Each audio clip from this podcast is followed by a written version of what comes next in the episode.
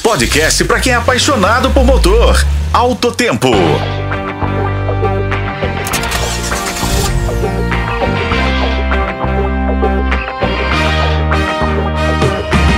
Olá pessoal, sejam bem-vindos ao nosso Alto Tempo de hoje sobre câmbio automático. Hoje vamos acabar de uma vez por todas com as dúvidas que muitos consumidores ainda têm sobre esse tipo de transmissão. Eu sou Raimundo Couto, estou aqui com meu colega Igor Veiga. Então, Igor, uma dúvida comum e que recebemos aqui no Alto Tempo é se em uma parada, como em um semáforo, por exemplo, é preciso mudar o câmbio para a posição N, tirar da D e colocar na N. É verdade isso ou mito?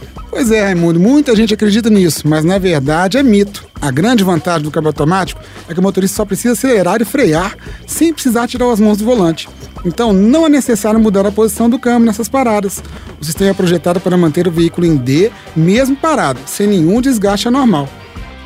E outra coisa que muitos nos questionam é se soltar o pé do freio na posição D, o carro começa a andar. Exatamente, Raimundo, isso é verdade.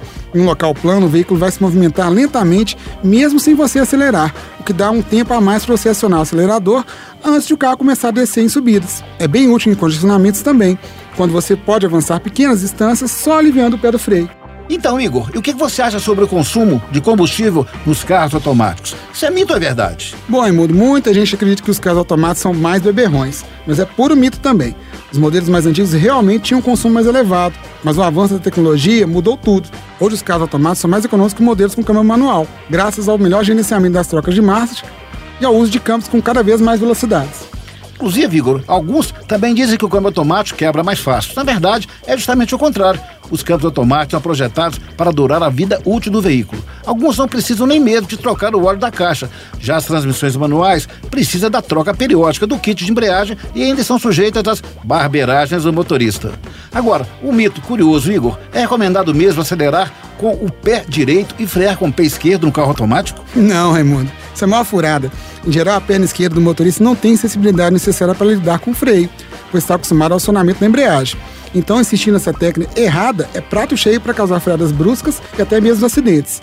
Se você tem um automático, melhor mesmo é deixar o pé esquerdo descansar. É isso aí. E aqui vai mais uma informação importante: carro automático não pega no tranco. Você não deve nem tentar fazer isso, porque o acoplamento das marchas acontece com a pressão do óleo. E tentar fazer pegar o carro automático no tranco pode levar à quebra da transmissão. Isso é um prejuízo enorme no bolso. E para terminar, conta pra gente, Raimundo, se o campo tem a posição P de estacionamento, então não precisa acionar o freio de mão, tá certo isso? Não, não, não. Está completamente equivocado. A posição P, que é parking da alavanca do câmbio automático, impede que as rodas de tração girem, mas não substitui de jeito nenhum o freio de estacionamento.